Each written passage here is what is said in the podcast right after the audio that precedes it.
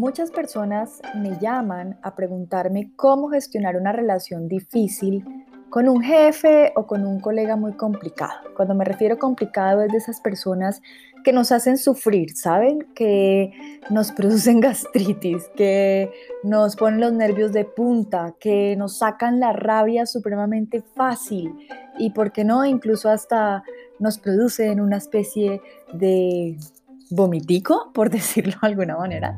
No sé por qué siempre recurro a los fluidos corporales para hacerme entender mejor.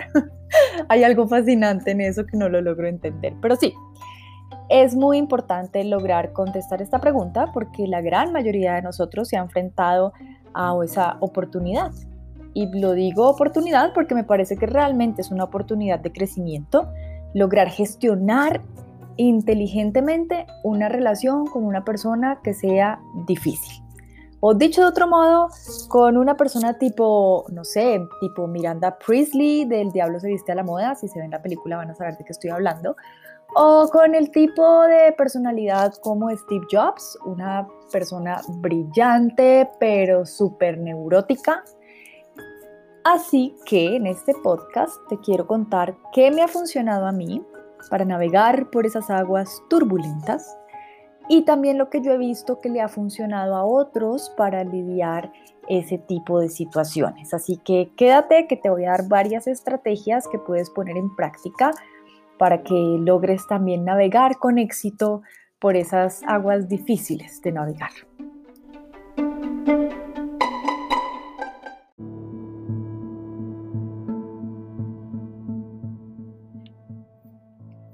Antes de adentrarnos en las estrategias, quiero describir qué características hacen que una persona sea difícil, como nosotros la denominamos, difícil. Primera característica, una persona que sea terca. Cuando hablamos de terca, no queremos decir una persona que necesariamente tenga un buen criterio y que cuando sabe que tiene, digamos, cómo sostenerlo, pues se mantiene, sino que estamos hablando de estas personas que son solo dadas a su propia opinión, que no tienen en cuenta ni las opiniones ni las razones de los demás. Es decir, ni siquiera se abre a la posibilidad de escuchar a otros, sino que está totalmente ensimismada en su propio criterio o como dice la Biblia, apoyada en su propia prudencia.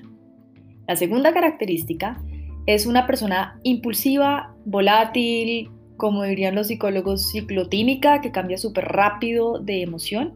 Es decir, es una persona que se le vuela fácilmente la chispa y además reacciona con la chispa encendida, con la chispa muy prendida. Entonces dice las cosas sin pensarlas, de la forma en que le salen y por lo general pues termina siendo o grosera o despectiva o maltratadora o hostil o descalificadora y bueno, etcétera, etcétera, etcétera. En fin, que nos hace sentir supremamente mal, supremamente descalificados, hasta impotentes en la forma en que queremos contestar. La tercera característica es una persona prevenida, que siempre está a la defensiva, o como lo decimos coloquialmente, una persona que siempre tiene los guantes puestos.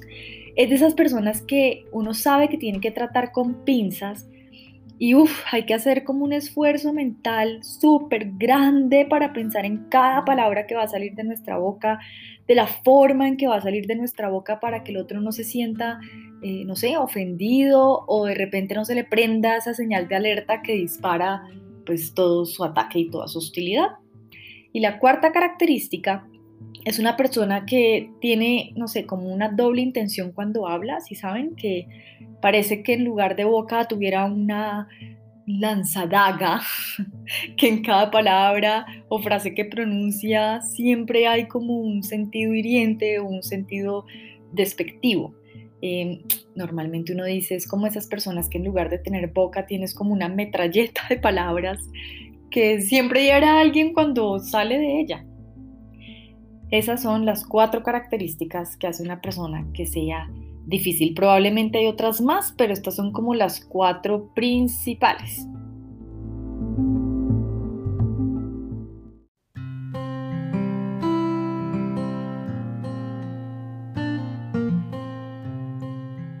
Cuando yo repaso esta lista mentalmente, me doy cuenta, y no sé si a ustedes les pasa, que con varias características me siento identificada en algún momento u otro momento. Porque con seguridad que yo he sido terca cuando he estado en relaciones de pareja y probablemente si algunos ex están oyendo esto van a decir, sí, ella es muy terca. Y he sido hiriente cuando he estado brava y para algunas cosas la chispa se me salta fácilmente. Y probablemente ahora que lo pienso, con algunas personas yo me siento todo el tiempo muy prevenida, así como con los guantes puestos. Lo que quiero decir es que todas las personas somos complejas y tenemos un nivel de complicación alto. Y realmente lo que pasa es que para el ser humano es más fácil ser complicado que ser sencillo. Si se ponen a pensar, ser sencillo requiere un esfuerzo y un trabajo mental y emocional. Así que básicamente lo sencillo es ser difícil y lo difícil es ser sencillo. Es paradójico, pero el ser humano es paradójico. Finalmente lo que quiero decir es que todos tenemos un nivel de complicadez muy alto y me acabo de inventar una palabra y espero que la RAE no me vaya a vetar por esto. Pero entre más características como las que mencioné coleccionemos, más complicados somos. Y solo basta que nos saquen de nuestra zona de confort para darnos cuenta que esto es verdad. Por ejemplo, cuando una persona lleva viviendo sola mucho tiempo y luego alguien viene a vivir con ella, se empieza a dar cuenta que le molestan cosas mínimas y además que se le vuelven grandes. Y el otro dice, ay, pero qué complicada eres. Cuando, por ejemplo, pides que la crema dental se estripe de abajo hacia arriba, o cuando exiges que el papel higiénico quede con la hojita por encima y no por debajo del rollo, porque es que por encima es más fácil de sacar.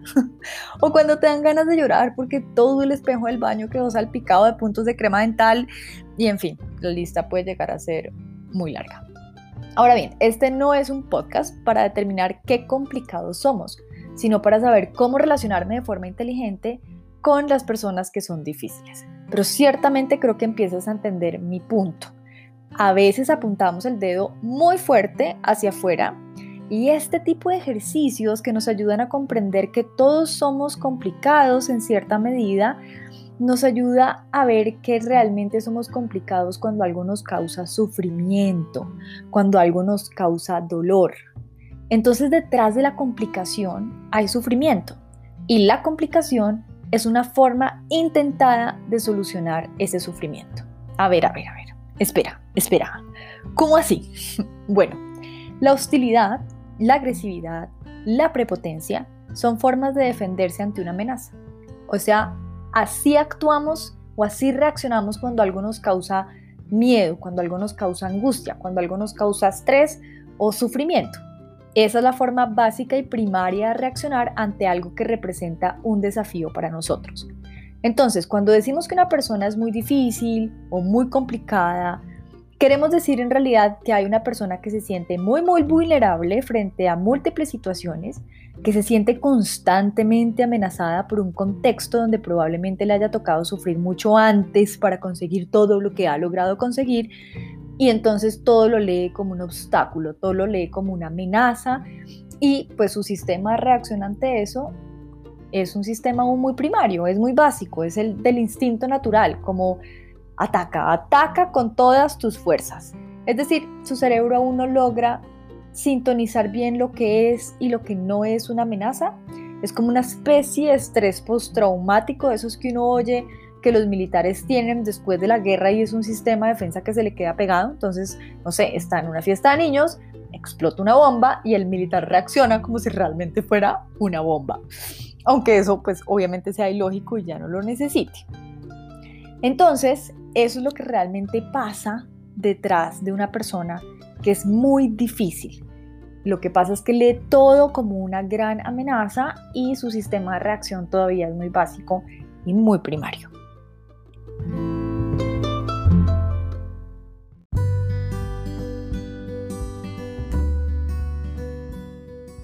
Entonces la pregunta es, ¿cómo podemos relacionarnos de forma más inteligente con una persona que le sucede esto?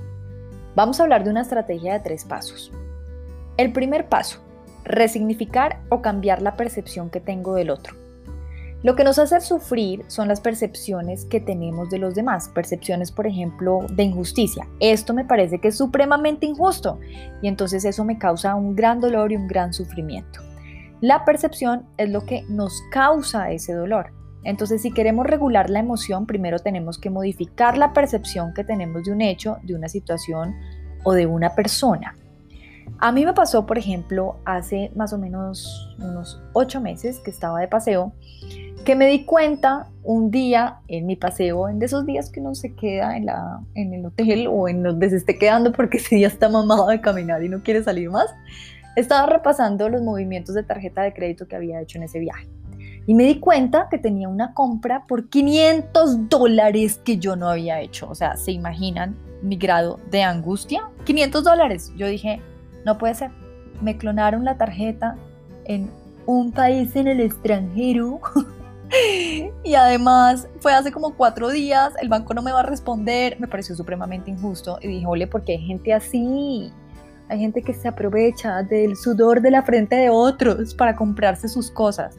Y entonces entré como en un colapso emocional, ¿sí saben? Me dio primero miedo porque pensé que me habían robado, luego me dio rabia porque pues cómo se le ocurre al ladrón robarme, luego me dio pereza frustración tener que llamar al banco y además explicar que fue hace tres días y seguramente no me van a reponer esa plata, entonces me va a tocar otra vez pagar a mí y entonces ya me he gastado un montón de plata en este paseo.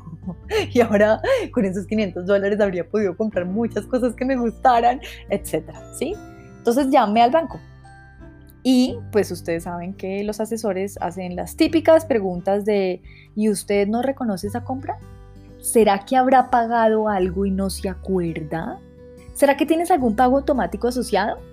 Y aunque esas preguntas me dan rabia, no sé si saben como las preguntas cuando uno llama al asesor del cable y le preguntan, señorita, ¿está segura que su modem está conectado a la corriente? Y uno dice, pues obvio que está conectado a la corriente, mientras uno mira el cablecito del modem tirado en el piso, desconectado. y a uno se le sale así como una risita como, ay, sí, perdón, usted no me lo va a creer, no estaba conectado a la corriente. Bueno, pese a que ese tipo de preguntas a uno le dan rabia, en realidad sí lo hacen a uno pensar como yo que estaba haciendo ese día, qué horas llegué, ese día dónde estaba, en qué hotel, etcétera, etcétera, etcétera, etcétera. Y claramente me di cuenta que efectivamente yo había pagado un hotel de 500 dólares. Eh, en ese momento estaba en Alemania y se me había borrado por completo de mi cassette.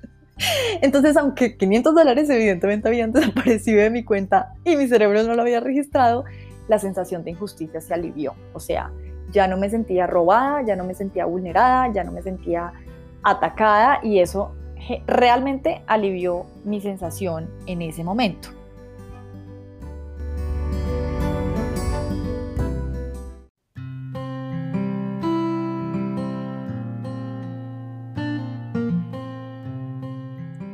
Este ejemplo que les acabo de dar simplemente me sirve para ilustrar que cuando nos cambia la percepción de un hecho o de una situación, cambia la emoción que sentimos frente a eso. Entonces el primer paso para dejar de sufrir con esa persona que consideramos difícil es cambiar la percepción que tengo de esta persona. Es decir, en lugar de ver a esta persona como el ogro del pantano o la madrastra malvada de Cenicienta, puedo ver a esta persona como un ser humano que en realidad no sabe regular el estrés, cuyo mecanismo de defensa se le quedó pegado, ¿se acuerdan? El del militar y que tiene miedo a ser desafiada en su autoridad y entonces reacciona de una forma muy básica y muy primaria ante esa amenaza, como maléfica. ¿Se la han visto? ¿Acaso a muchos no les cambió la percepción de la bruja malvada de la Bella Durmiente con esta película? ¿Ven? Un cambio de percepción alivia la sensación de sufrimiento. Si no te la has visto, te la puedes ver y vas a entender lo que quiero decir. Es la historia contada desde el punto de vista de ella. Entonces cuando comprendo que la forma de reaccionar de esta persona es su forma de lidiar con una percepción de amenaza, ahí es donde dejo de tomármelo personal. Es decir, comprendo que esa forma de reaccionar no tiene que ver conmigo, sino que tiene que ver con la forma en la que el otro gestiona su miedo a fracasar, gestiona su miedo a quedar mal, gestiona su miedo a ser desafiado en su autoridad o a no ser suficiente, etc. Es decir, a lo que los invito es hacer una diferencia entre nuestras emociones y las emociones ajenas, para que no estemos cargándonos las emociones de otros como si fueran nuestras. Porque cuando nos contagiamos de esas emociones negativas de los demás, es como si fuéramos coleccionando maletas por el camino que no son nuestras y que terminan pesándonos un montón en la espalda. Por eso hay que hacer una diferencia entre una emoción que es ajena a mí donde yo puedo decidir no contagiarme de ella. Es como la parábola del pescador. Cuando el pescador tira una caña de pescar con una carnada y el pez la muerde, entonces es el pescador el que tiene el control. Es decir, nosotros somos los peces cuando nos dejamos pescar, cuando nos dejamos contagiar por las emociones de los otros. Pero somos el pescador cuando decidimos no hacerlo, cuando decidimos tomar distancia y comprender que la forma en que el otro reacciona no tiene nada que ver con si yo soy o no soy valioso, o si yo soy o no soy suficiente, o si yo soy bueno o malo trabajador. Tiene que ver más con la forma en que el otro lidia con sus miedos y con su frustración. La forma en que las personas reaccionan nunca, óiganme bien, nunca debe vulnerar nuestro sentido de valía, porque nuestra valía no depende de lo que otros piensan o de cómo otros reaccionen. Nuestra valía como seres humanos es inmutable y eso no lo cambia un jefe o un colega que cuestione nuestro trabajo, que de hecho esa es una de las percepciones que más nos hacen sufrir cuando nos sentimos cuestionados. Si realmente nuestra valía no está pegado a eso, entonces en ningún momento eso nos va a vulnerar.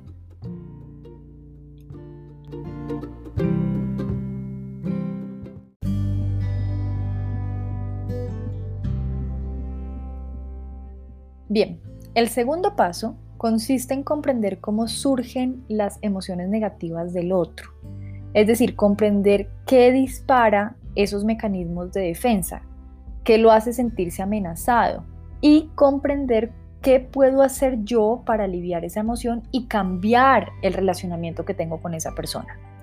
Miren, algo que he descubierto es que detrás de cada acto de soberbia las personas están buscando validación.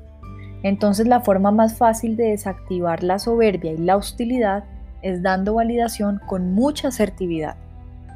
Dar validación no es dar la razón. Validar significa hacer sentir al otro que es escuchado y que es respetado sin necesidad de estar de acuerdo. Todos estamos de acuerdo en que nos gusta sentirnos validados y escuchados. Se siente muy bien cuando alguien me escucha y cuando alguien me demuestra respeto. Entonces esto es lo que debo hacer para desarmar al otro. El acto de validar en realidad es sencillo, es fácil.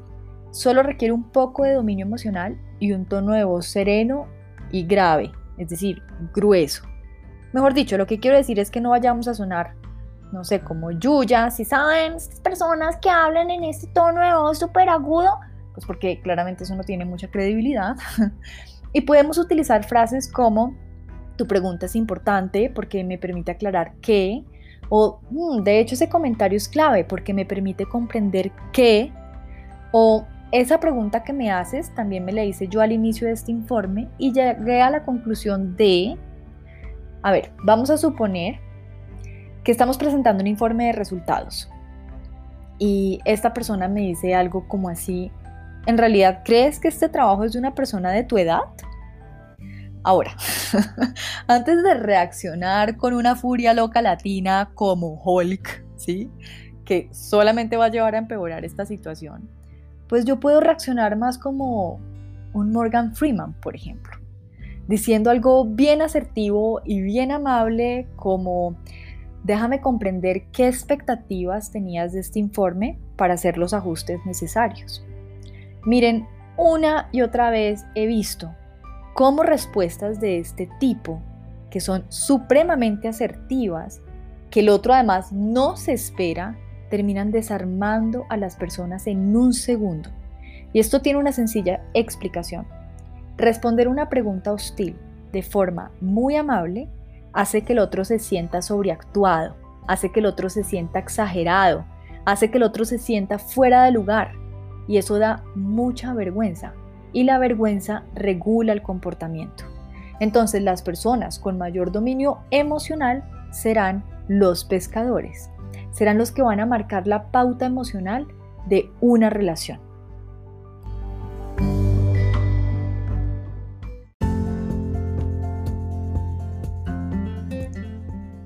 Y el tercer y último paso es que planeemos de antemano cómo reaccionar a estas situaciones difíciles porque es mejor que no nos tomen por sorpresa. Entonces una de mis armas secretas es escribir en un cuaderno la lista de situaciones potenciales que se pueden presentar con este tipo de personas y diseñar una respuesta a lo Morgan Freeman para que puedan echar mano de ella en esos momentos donde no van a tener mucho tiempo para pensar cómo reaccionar. Es decir, lo que estamos buscando es que cuando estemos calmados, cuando estemos asertivos y nos podamos imaginar esas situaciones eh, hipotéticas, entre comillas, que nos puedan suceder, tengamos la capacidad y el tiempo para planificar la forma en que queremos reaccionar, o sea, la forma más inteligente de responder ante esa situación, de forma amable, de forma precisa, para que quedemos como unos príncipes o unas princesas frente a este tipo de situaciones. Es mucho mejor que la diseñemos cuando estemos calmados y no cuando tengamos muy poco tiempo para reaccionar. Realmente estas técnicas me han funcionado a mí, le han funcionado a muchas personas. He oído como incluso a algunas personas que reaccionan de esta manera y desarman tanto a la persona que las está atacando, después terminan llamándolo a su oficina a darle las gracias porque a lo mejor la persona estaba de mal humor y la respuesta hizo que se aliviara su mal olor, mal olor perdón, su mal humor emocional. Entonces, bueno, pues ahí les dejo estas técnicas. Recuerden que pueden perfeccionar más estas habilidades de inteligencia emocional con mi curso de inteligencia emocional que encuentran en www.smart-tab.co. Y si tienen Spotify, me pueden seguir por Spotify para que cada vez que publique un podcast les llegue la actualización. Espero que les haya servido, que sea útil y claramente si cuando apliquen esto tienen algún tipo de respuesta positiva, me encantaría saberlo. Entonces también me pueden escribir a lina.garcía.smart-tap.co para que me cuenten sus historias, sus experiencias, para que charlemos por ahí. Les mando un abrazo inmenso y nos vemos en una próxima ocasión. Bueno, nos oímos. Siempre se me olvida que en los podcasts no nos vemos, sino que nos oímos. Un abrazo.